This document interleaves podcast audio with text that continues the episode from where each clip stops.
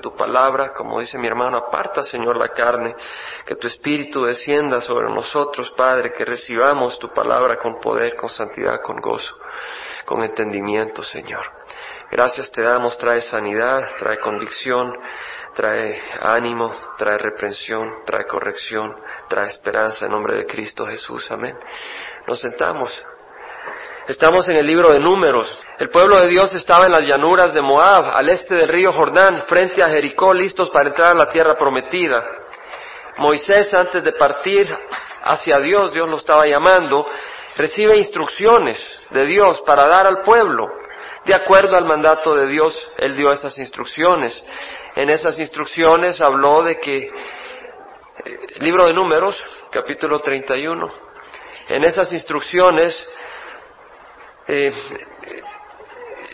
hablaron de los votos, hablaron de los sacrificios, eh, también recibió instrucciones sobre eh, comisionar a Josué como el nuevo dirigente del pueblo de Israel bajo la, dirección de nuestro Señor. Y vimos de que el Señor pues ya estaba por, por llevarse a Moisés. Dentro de las últimas instrucciones que el Señor le da, le da la instrucción a Moisés de vengarse de los madianitas. Y ya habíamos estudiado lo que había ocurrido. Balak, que era rey de los moabitas, tenía miedo al ver lo que el Señor había hecho a través de Israel contra los amorreos.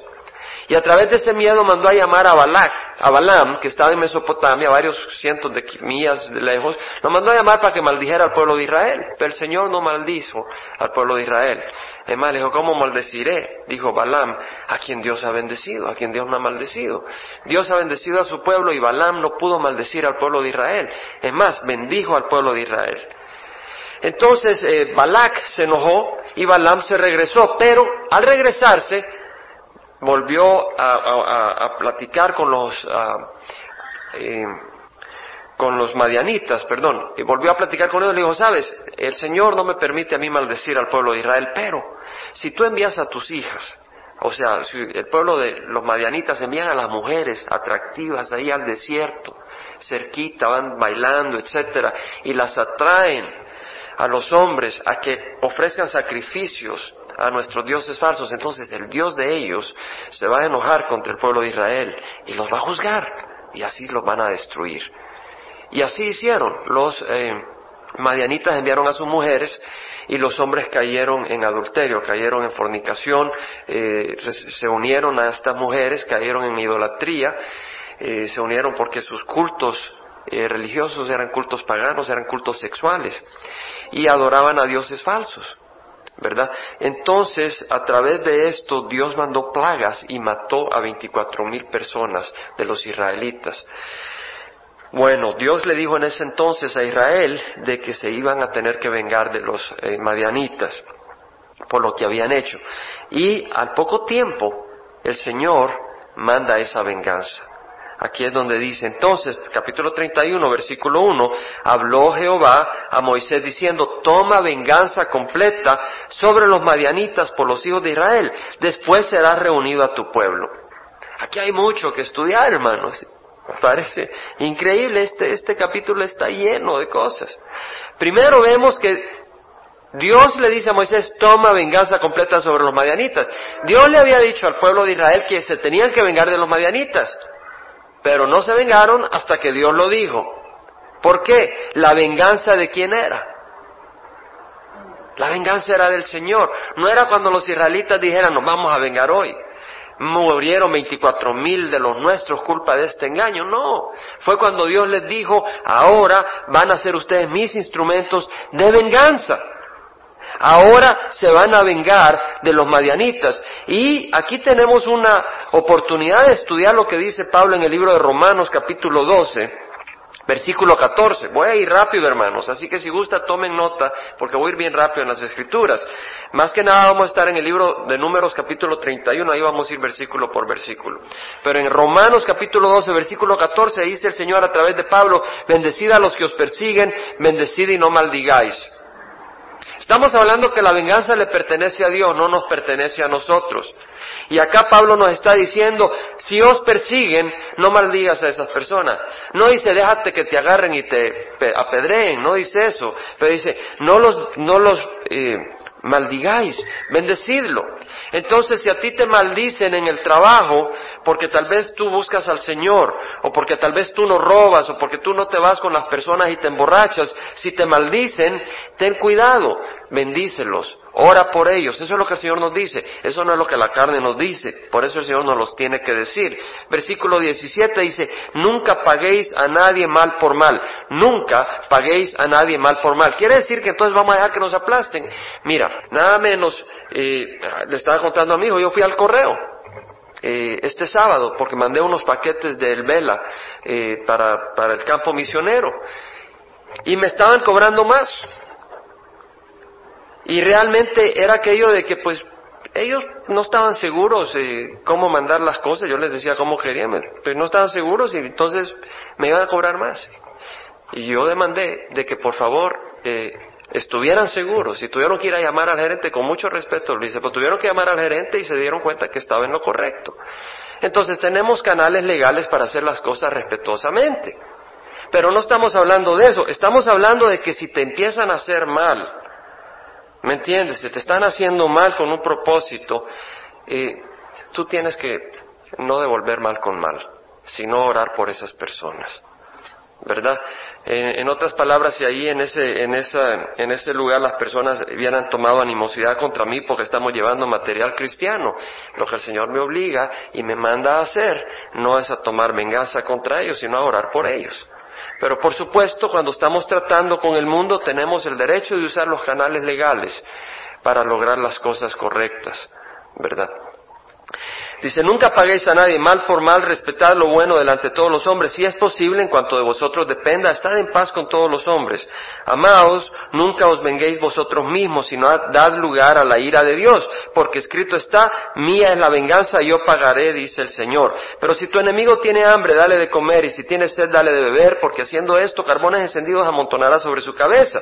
No seas vencido por el mal, sino vence con el bien el mal. En otras palabras, si tu enemigo eh, te está tratando de, de, hacer daño y él ahora está con hambre, entonces ayúdale. ¿Por qué? Porque de esa manera vas a destruir a tu enemigo, vas a ganar un amigo. Eso es lo que nos está diciendo el Señor. Vas a convertir su corazón a través de ese testimonio. Hay muchas personas de que son eh, enemigos del Evangelio y no los vas a ganar muchas veces con predicación, los vas a ganar únicamente con amor no con la predicación. Por eso el Señor dice eso, no seas vencido eh, con el mal, sino vence con el bien el mal. Ahora mira que hay un día de venganza, dice el Señor, mía es la venganza, yo pagaré. En otras palabras, el Señor está teniendo paciencia. Porque el Señor no quiere que tú muestres venganza, porque la venganza del hombre es inmediata, el hombre se quiere desquitar, el hombre no está pensando en la otra persona. Dios en su misericordia es paciente y Él espera hasta que entonces tiene que dar la venganza. Pero Él está buscando que haya arrepentimiento. Ahora, vemos entonces de que el Señor dice, mía es la venganza. Y al pueblo de Israel le dijo en su debido tiempo a vengarse, a destruir a los madianitas. Pero hay otra cosa. ¿Qué pasó primero? Antes de que Dios mandara la venganza contra los madianitas, ¿a quién enjuició Dios? ¿A quién juzgó Dios? ¿A quién le mandó la plaga? ¿A los madianitas o a los israelitas? A los israelitas. ¿Cuántos murieron? 24 mil que madianitas o israelitas. ¿En dónde empieza el juicio de Dios? En su pueblo. Wow. Ahí vemos el ejemplo. Y en primera de Pedro, hermanos, Tomemos nota. En primera de Pedro capítulo 4 versículo 12 dice Pedro, amados, no os sorprendáis del fuego de prueba que en medio de vosotros ha venido para probaros. No os sorprendáis. Primera de Pedro 4 12. Voy rápido hermanos porque quiero alcanzar parte de lo que tenemos que estudiar hoy. No os sorprendáis del fuego de prueba. Es un fuego de prueba. No dice las incomodidades, las, las pruebitas que van a tener. Es un fuego. El fuego quema. ¿Te has quemado con el fuego? Has tocado una palangana, una, una olla que está en el fuego y sin querer la tocas. La vez pasada estaba queriendo chequear el, el aceite del carro y se me tocó el, ¿cómo se llama esto? El, el puño con, con el metal que ahí nomás estoy, pero me quemó fácil. El, el fuego quema, el calor quema. Y dice, no os sorprendáis, no te sorprendas hermano, si la prueba tuya como cristiano es un fuego. No te sorprendas que en medio de vosotros ha venido para probaros como si alguna cosa extraña os estuviera aconteciendo. Antes bien, en la medida en que compartís los padecimientos de Cristo, regocijaos para que también en la revelación de su gloria os regocijéis con gran alegría. Hermanos, en la medida en que compartís los padecimientos de Cristo, vamos a participar de los sufrimientos de Cristo. ¿Cómo? Cristo fue abandonado en la cruz.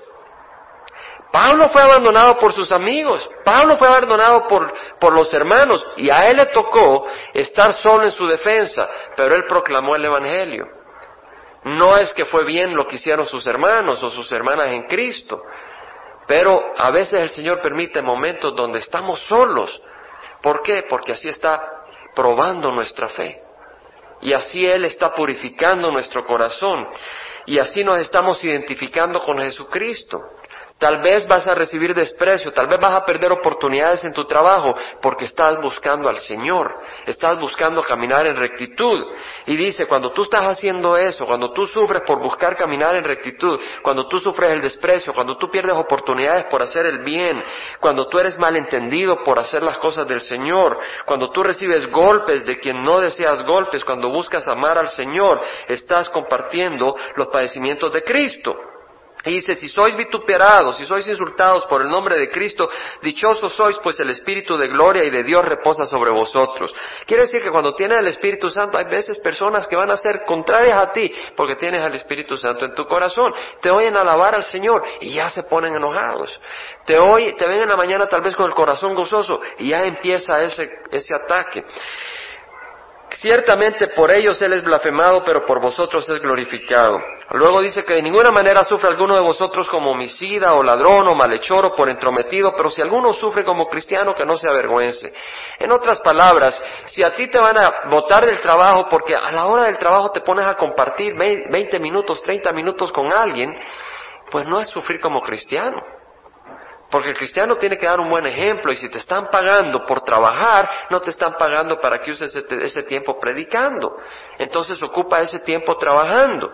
Pero si cuando termina el trabajo, tú te vas a la hora, al lugar de lunch, a, donde, a la cafetería y tienes el tiempo libre y ahí empiezas a compartir y ahí te empiezan a perseguir. Entonces sí, estás sufriendo como cristiano y dice, si sufres como cristiano, no te avergüences, sino que como tal, el que sufre glorifique a Dios. Pues es tiempo de que el juicio comience por la casa de Dios. Versículo 17. Hermanos, es tiempo de que el juicio comience por la casa de Dios. Hermano, qué interesante. Eso cómo va en contra de pensamiento positivo. Hablábamos de pensamiento positivo con un hermano ayer. Bueno, el pensamiento positivo es Cristo, porque el cristiano está llamado a sufrir. Si pensamiento positivo quiere decir que no estamos llamados a sufrir, estamos equivocados. El cristiano está llamado a sufrir. Allá en Bristol está aquella templo tan grande como catedral universal, ¿verdad? Que dice, pare ya de sufrir. Acá dice, si alguno sufre como cristiano, es tiempo de que el juicio comience por la casa de Dios. En la medida en que compartir los padecimientos de Cristo, ¿acaso Cristo no sufrió? Cristo sufrió todo el tiempo. Cristo sufrió, tuvo que tener una gran paciencia con los doce apóstoles. ¿Verdad? Que hasta querían llamar fuego y destruir a un pueblo y, pues no, no, no estaban pensando y estaban buscando quién iba a ser el más grande entre ellos en vez de servir. Dice, es tiempo que el juicio comience por la casa de Dios. Y si comienza por nosotros primero, nosotros, aquí está Pedro diciendo, si comienza por nosotros, Pedro se estaba dando cuenta que él estaba recibiendo juicio purificador de Dios. Hermano, si eres cristiano, vas a sufrir juicio purificador de Dios. Y vamos a ir a algunas partes muy interesantes.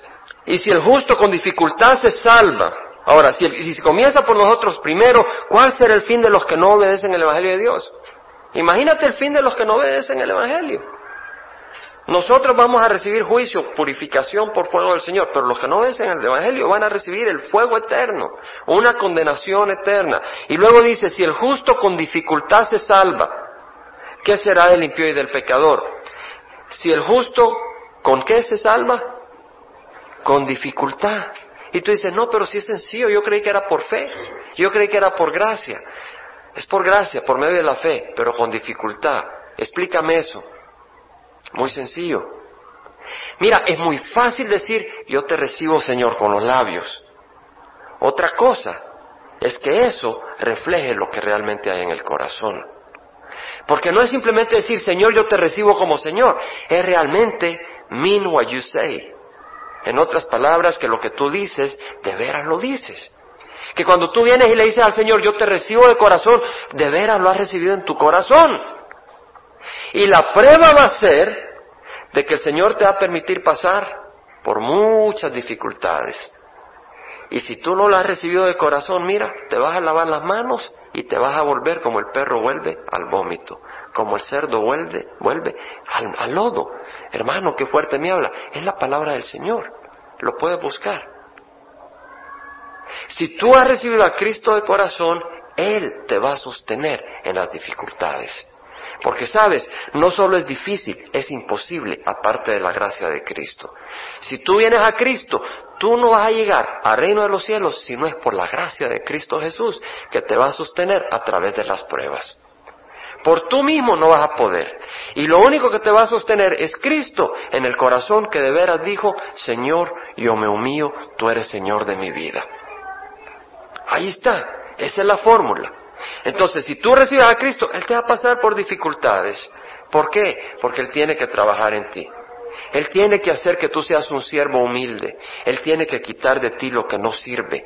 Él tiene que probar que tú eres un verdadero hijo de Dios. Por consiguiente, los que sufren conforme a la voluntad de Dios, encomienden sus almas al fiel Creador, haciendo bien. Hermanos, vete a Hebreos 5. Versículo 7 dice, Cristo en los días de su carne, habiendo ofrecido oraciones y súplicas con gran clamor y lágrimas al que podía librarle de la muerte, fue oído a causa de su temor reverente y aunque era hijo, aprendió obediencia por lo que padeció.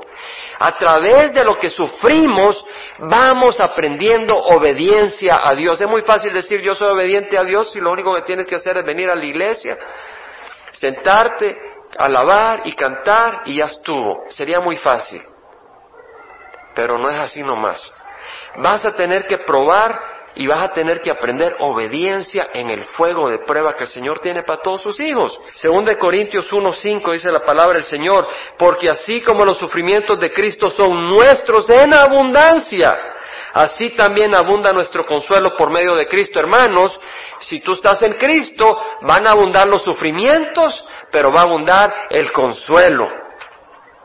El consuelo de Cristo, no del trago, no de otras cosas, sino el verdadero consuelo de Cristo. Pero si somos atribulados es para vuestro consuelo y salvación, dice Pablo. En otras palabras, hay un propósito para el sufrimiento. Y dentro de ese sufrimiento debemos demostrar paciencia con aquellos que se oponen a nosotros.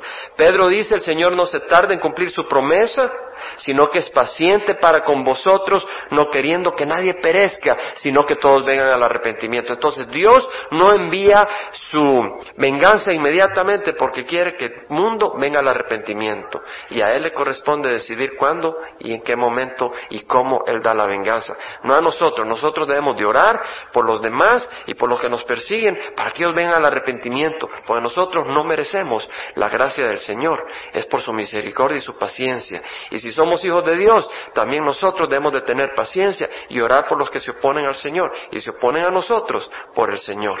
Entonces vamos a números 31 y luego vemos de que versículo 1 y 2 leímos de que habló el Señor a Moisés diciendo, toma venganza completa en los madianitas. Hermanos, estas eran las primeras instrucciones de Dios a Moisés, las instrucciones en medio de su camino o a punto de que se lo iba a llevar.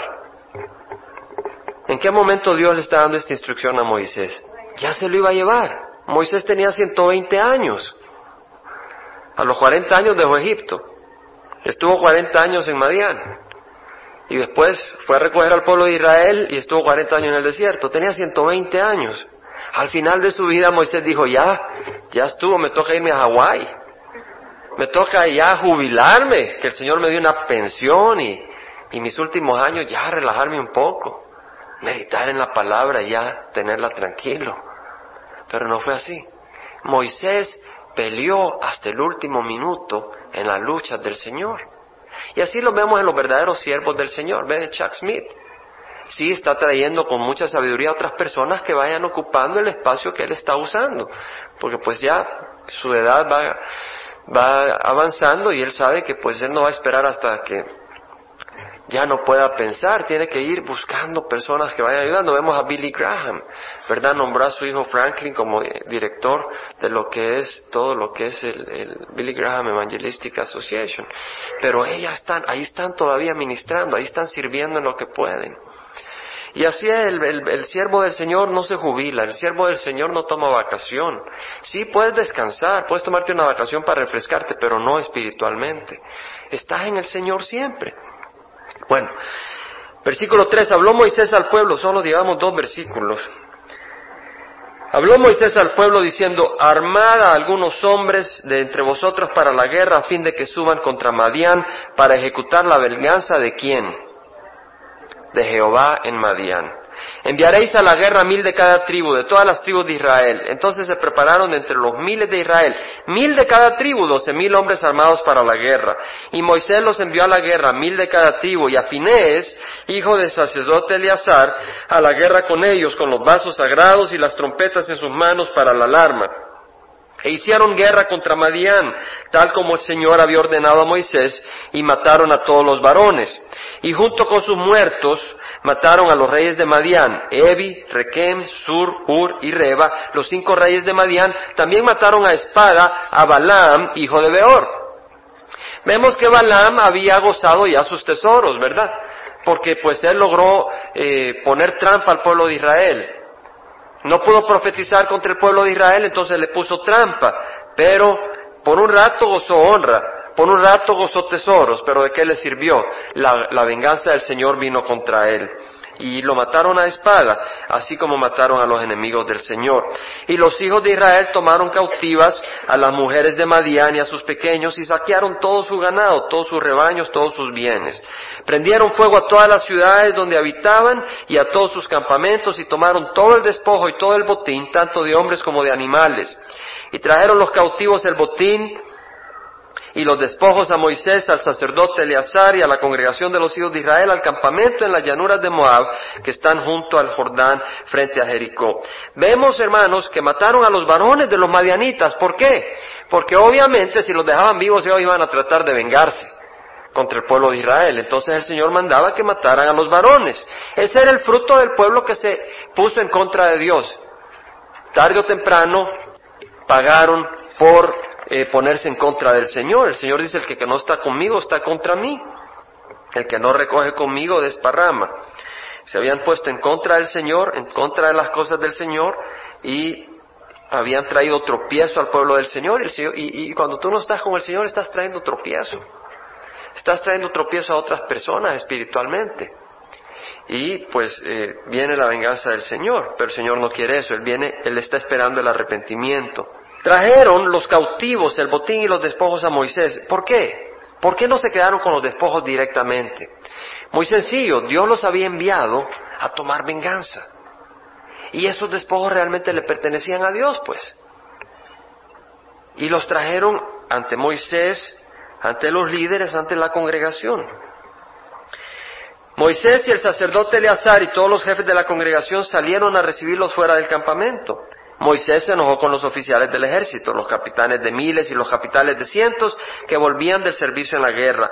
Y les dijo Moisés, ¿habéis dejado con vida todas las mujeres? He aquí estas fueron la causa de que los hijos de Israel, por el consejo de Balaam, fueran infieles a Jehová en el asunto de peor, por lo que hubo plaga entre la congregación de Jehová. Ahora pues matad a todo varón entre los niños, y matad a toda mujer, que haya conocido varón acostándose con él. Pero a todas las jóvenes que no hayan conocido varón acostándose con él, las dejaréis con vida para vosotros.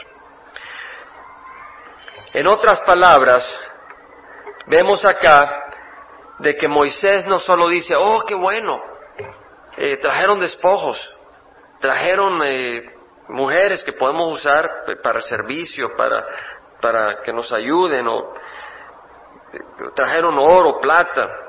Moisés se enojó porque habían dejado con vida a todas las mujeres. En otras palabras, Moisés tenía sus ojos puestos en el Señor y tenía un celo santo. ¿Por qué quería Moisés que mataran a las mujeres que no eran vírgenes? Pues muy claro, la mujer que no era virgen quiere decir que esa mujer había sido de trampa, de anzuelo a los israelitas para cometer idolatría. Entonces merecían morir. Y si no habían servido como anzuelo, como trampa, habían conocido varón eh, madianita y pues podían vengarse el pueblo de Israel. Entonces Moisés dice, ¿sabes? Hay que matar a todas las mujeres excepto a las vírgenes. Y eso es lo que les recomienda después. Ahora pues versículo 17, matad a todo varón entre los niños y matad a mujer que haya conocido varón acostándose con él. Pero a todas las jóvenes que no hayan conocido varón acostándose con él, los dejaréis con vida para vosotros. Y vosotros acampad fuera del campamento por siete días. Todo el que haya matado a una persona y todo el que haya tocado a un muerto, purificaos, vosotros y vuestros cautivos, el tercero y el séptimo día. Y purificaréis todo vestido, todo artículo de cuero y toda obra de pelo de cabra y todo objeto de madera. El Señor les está diciendo, no entres al campamento, eres inmundo. Has estado peleando, has estado matando, y el que toca a un muerto es inmundo ceremonialmente, esa es la palabra del Señor. Entonces dice, no entres, tienes que purificarte. Tienes que lavarte el tercer día y el séptimo día. Y también purifica tus vestidos. Versículo 21. Entonces el sacerdote Eleazar dijo a los hombres de guerra que habían ido a la batalla, este es el estatuto de la ley que Jehová ha ordenado a Moisés. Sobre el oro, la plata, el bronce, el hierro, el estaño y el plomo, todo lo que resiste el fuego pasaréis por el fuego y será limpio pero será purificado con el agua para la impureza. Mas lo que no resiste el fuego lo pasaréis por agua. Y el séptimo día lavaréis vuestra ropa y seréis limpio, después podréis entrar al campamento. Lo que vemos acá, hermanos, es de que el oro, la plata, todo lo que aguantaba el fuego, lo pasaban por fuego y después lo pasaban por el agua. ¿Se acuerdan que esa agua era bendecida en, la, en Yankipur? O sea, el día del, ah, ¿cómo se dicen? El día de expiación, ¿verdad? En hebreo es el Yom Kippur. Entonces, eh, de las cenizas del, del, sacrificio que, era sacrificado afuera, de esas cenizas eh, preparaban el agua eh, de bendición, del agua de la limpieza. Entonces vemos, hermanos, de que las cosas las pasaban por el fuego, el oro, la plata, todo eso, y después las pasaban por el agua de purificación. Y las cosas que no aguantaban el fuego, porque era cuero, esto, el otro, no las quemaban, pero las pasaban por el agua de purificación. Y aquí hay una enseñanza, hermanos. Aquí hay bastante enseñanza. Una es que lo que el Señor pasa por el fuego, sus tesoros, ¿cierto? El oro, la plata, lo pasa por el fuego. Y sabemos que nosotros somos bautizados en fuego y en espíritu, dice el Señor. El Señor Jesucristo mismo nos dijo que seríamos bautizados en fuego y en espíritu. ¿Verdad? Entonces sabemos de que el fuego son las tribulaciones. El Señor nos va a dar tribulaciones, nos va a pasar por tribulaciones para limpiarnos, para moldearnos, para hacernos humildes. Y también nos va a pasar por agua. ¿Cuál es el agua? La palabra del Señor. Necesitamos ser limpiados con la palabra del Señor. ¿Y a quién le está diciendo esto? Esto va para los que vienen de la batalla. Cuando estamos en la batalla espiritual, cuando estamos en las luchas del Señor, cuando estamos peleando, cuando hemos venido a Cristo y estamos luchando, necesitamos las dos cosas. Necesitamos el fuego. El Señor sabe que necesitamos el fuego. Si tú estás sirviendo, el Señor sabe que necesitas el fuego para que te puedas seguir usando o para usarte mejor. Y necesitas la palabra del Señor, necesitas venir y ser limpiado, porque estás luchando y te tiran flechas. Estás luchando y te tiran golpes. Y entonces el enemigo quiere a través de esos golpes, a través de esas flechas, sembrar amargura. A través de esos golpes, a través de esas flechas, quiere sembrar en ti un espíritu de venganza. A través de esos golpes, a través de esas flechas, quiere sembrar en ti un espíritu negativo. ¿Y qué es lo que necesitamos? Ser lavados con la palabra del Señor para poder seguir siendo útiles para el Señor.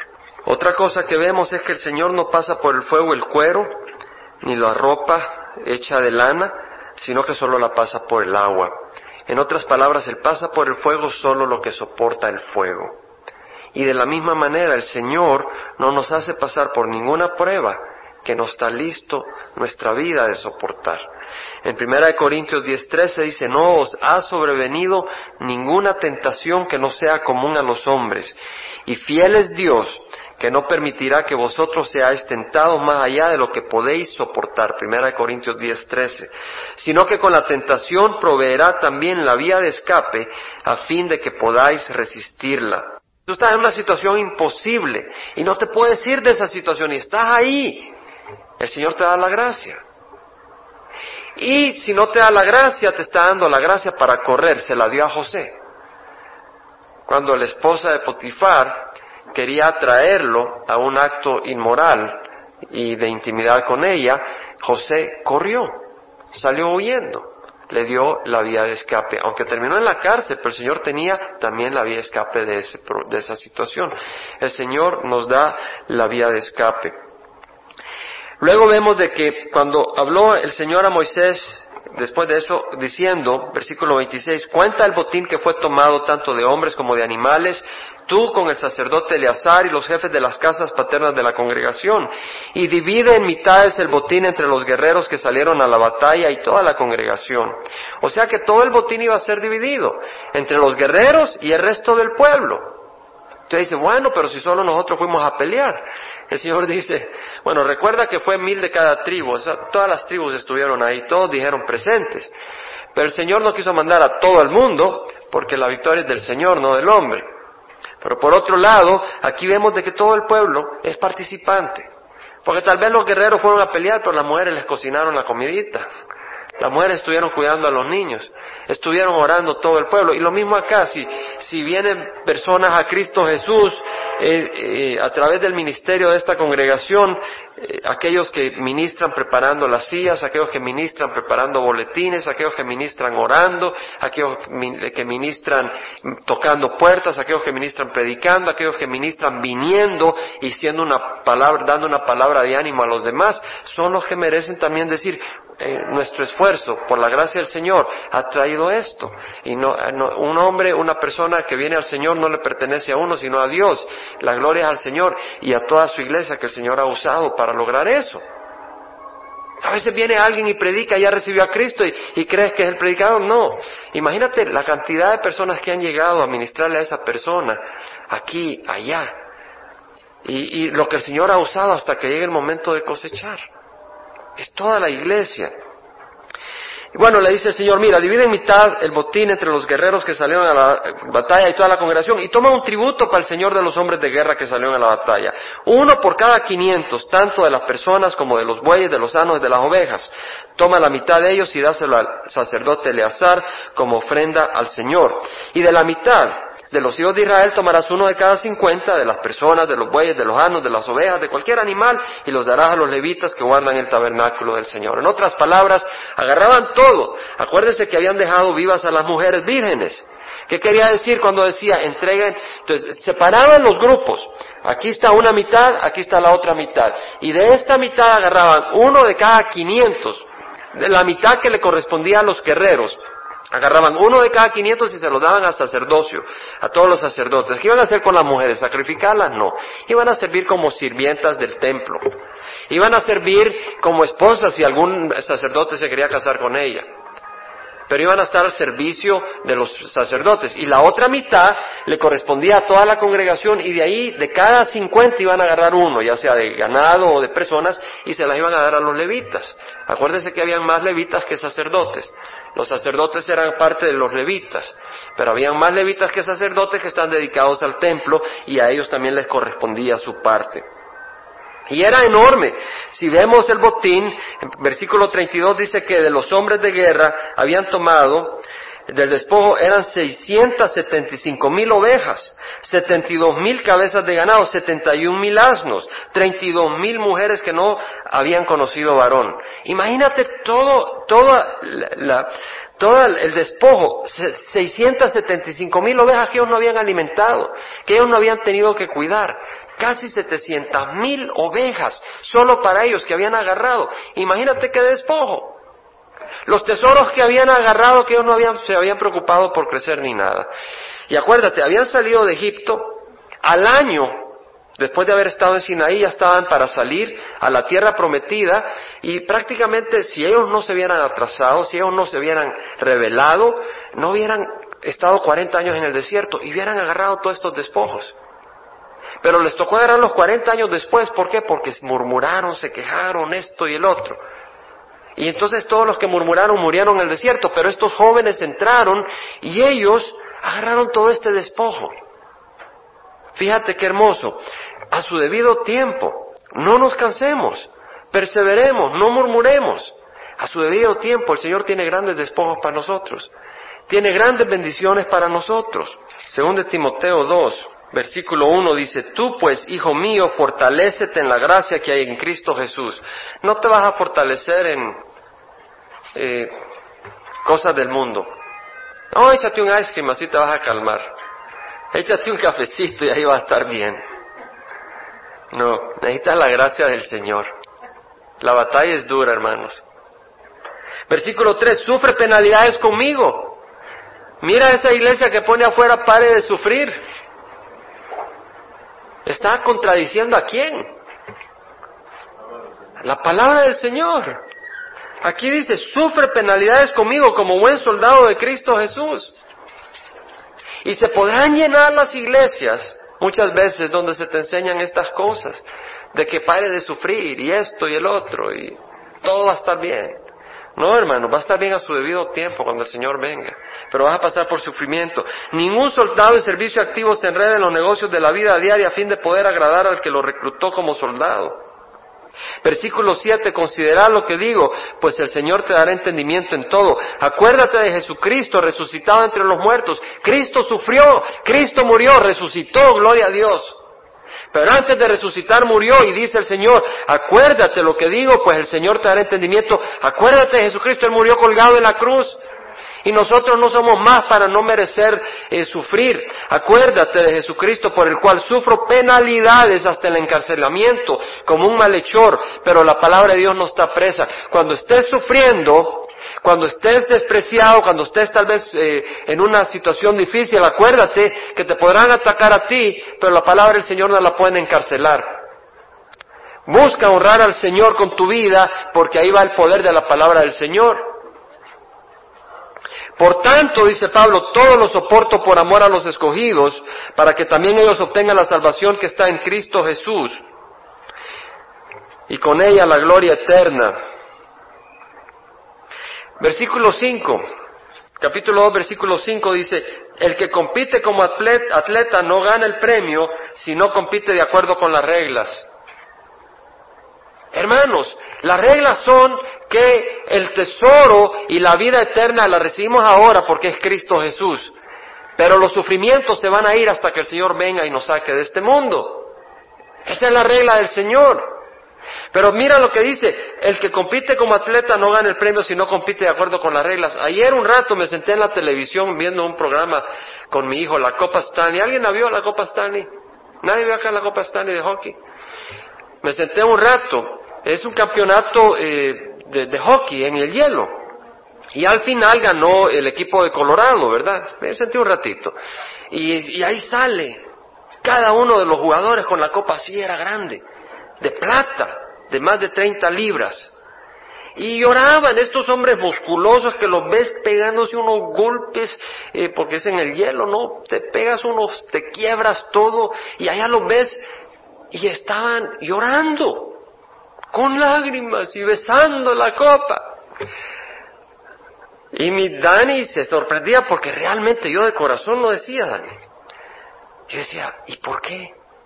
¿Por qué tanta emoción? Pues yo me acuerdo antes, y cuando jugábamos básquet en, en la escuela, olvídate, te escapabas a matar por tu equipo. Y cuando ganaba tu equipo te parabas patas arriba, por las orejas, y hacías de todo. Pero ahora en el espíritu yo veo a estos hombres grandes y estaban ahí con la gran copa y se paseaban por el hielo, besaban la copa, lloraban. Y yo decía, pero ni es de ellos, porque no la pueden tener en su casa. Y si la tuvieran en su casa, ¿qué puede hacer esa copa cuando ellos se sientan solos? ¿Qué puede hacer? acariciarlo, decirle, Peter, no tengas miedo, te, vamos a abrazar o, o darle afecto y cariño.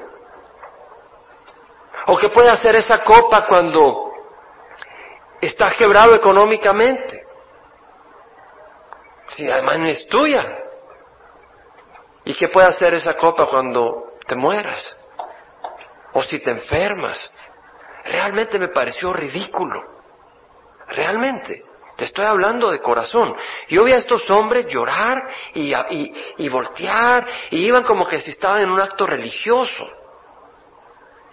Y besaban esa copa y había una emoción y había una intensidad en ese lugar y la gente saltaba y parecía, a mí me parecía estúpido. Y esa, mucha gente nos ve a nosotros levantar las manos a un Dios que vive y sentir gozo y soltar lágrimas por el amor de un Cristo que ha muerto porque nos ama a pesar de nuestros pecados. Y el mundo dice, esos son fanáticos, están locos. Dime a mí quién está loco. Palabra fiel es esta, dice 2 Timoteo 2.11. Si morimos con Él, también viviremos con Él. Si perseveramos, también reinaremos con Él. Si perseveramos, también reinaremos con Él. O sea que no solo quiere decir de que si tú dijiste te recibo Señor en una cruzada. La prueba de que lo has recibido en tu corazón es que vas a perseverar. Y si lo has recibido, vas a perseverar por el poder del Señor. Si le negamos, Él también nos negará. No, pero yo recibí a Jesús allá en, en el estadio de Anaheim. Y pues ah, ahí lo recibí. Pero después lo negaste y de qué te sirve. Si lo negamos, Él también nos negará. Y si tú vives en pecado, pues estás pateando la sangre de Cristo Jesús. Y nomás te espera la ira del Señor. Bueno, puedes leer del 32 al 47 donde vemos la división del botín. Entonces los oficiales, en versículo 48, que estaban sobre los miles del ejército, los capitanes de miles y los capitanes de cientos, se acercaron a Moisés y dijeron a Moisés, tus siervos han levantado un censo de los hombres de guerra que están a nuestro cargo y ninguno de nosotros falta. Habían matado miles de madianitas. ¿Y cuántos habían muerto del pueblo del Señor? Cero, ni uno. La batalla, ¿quién la había peleado realmente? La había peleado el Señor. Y dice, por tanto hemos traído al Señor como ofrenda lo que cada hombre ha hallado, objetos de oro, pulseras, brazaletes, anillos, pendientes y collares, para hacer expiación por nosotros ante el Señor. Mira que los hombres dicen no nos falta ni uno. Por tanto hemos traído al Señor ofrenda. La ofrenda es resultado de un corazón forzado o agradecido. Agradecido. Tú, sabes, ahí te están diciendo muchas veces en la iglesia, tienes que dar, tienes que dar, que no sé. Si, tu corazón no está agradecido, no vas a dar. Tú vas a dar de agradecimiento. Ese es lo que el Señor desea. El corazón agradecido. No el corazón que da a la fuerza, sino el corazón que da por agradecimiento. Que cada uno dé como propuso en su corazón, no de mala gana ni por obligación, porque Dios ama al dador alegre. La persona agradecida está alegre. Y entonces tú vas a dar. Y esa es la ofrenda que el Señor quiere, con un corazón agradecido. La otra cosa que vemos, hermanos, Póntete a pensar, la palabra del Señor no está ahí por casualidad, dice, por tanto hemos traído al Señor como ofrenda lo que cada hombre ha hallado. ¿Qué es lo que trajeron? ¿Objetos de plata, de cobre? ¿De qué material trajeron los objetos? Trajeron lo mejor, objetos de oro. ¿Y para qué los trajeron? ¿Para hacer qué? Expiación. La expiación habla de qué? Cubrir pecado. ¿Cómo es posible? ¿Por qué pensaron en el pecado? ¿Sabes qué pasó? Ellos fueron y pelearon. Vencieron al enemigo. No murió ni uno de ellos. Vieron cantidad de ganado, de ovejas, de oro, de plata. Y cuando vieron toda esa bondad dijeron, no merecemos esto si somos pecadores. Señor, perdónanos. Fue lo que Pedro hizo. Cuando el Señor le dijo, tira la malla. y la tiró y salió llena de peces. El señor, eh, Pedro se arrodilló y le dijo, Señor, apártate de mí, que soy pecador. Vemos entonces que la persona que ve la gracia del Señor, experimenta la gracia del Señor, reconoce su pecado y camina más en santidad. ¿Cierto? ¿Qué, nos enseña esto? Que caminar en santidad no nos corresponde a la carne, sino acerquémonos al Señor. Busquemos del Señor y recibamos las bendiciones del Señor y Él nos va a hacer caminar en santidad. Moisés y el sacerdote Eleazar recibieron de ellos el oro y toda clase de objetos labrados. Y el total del oro de la ofrenda que ellos ofrecieron a Jehová, de los capitanes de miles, de los capitanes de cientos, fue de, de 16 mil 750 ciclos, o sea, 400 libras, hermanos, de oro. ¡Wow! Los hombres de guerra habían tomado botín cada hombre algo para sí mismo, le entregaron todo al Señor. Moisés y el sacerdote Eleazar recibieron el oro de los capitanes de miles y cientos y lo llevaron a la tienda de reunión como memorial para los hijos de Israel delante de Jehová. Hermanos, la batalla la peleó Jehová. Hermanos, es la misericordia del Señor la que los trae al arrepentimiento. Por eso entendemos ahora que el Señor dice, no os venguéis. Porque entonces nosotros vamos a vengarnos de medio mundo en vez de permitir que el Señor los traiga al arrepentimiento. Vamos a pararnos y a cerrar en oración. Padre Santo, venimos ante ti. Te damos gracias por tu palabra, Señor. Yo te ruego, Padre Santo, que entendamos la necesidad que tenemos de buscar de ti y de recibir tu palabra que nos limpie, que transforme nuestra manera de pensar, que transforme nuestra manera de sentir. Yo te ruego, Padre Santo, de que tú trabajes en nuestras vidas. Y Señor, yo te ruego que nos bendigas enormemente. Nos has bendecido mucho, pero que nos sigas bendiciendo mucho y que nuestros ojos puedan ver tus bendiciones, aún a través del fuego que tú permites para trabajar en nuestras vidas.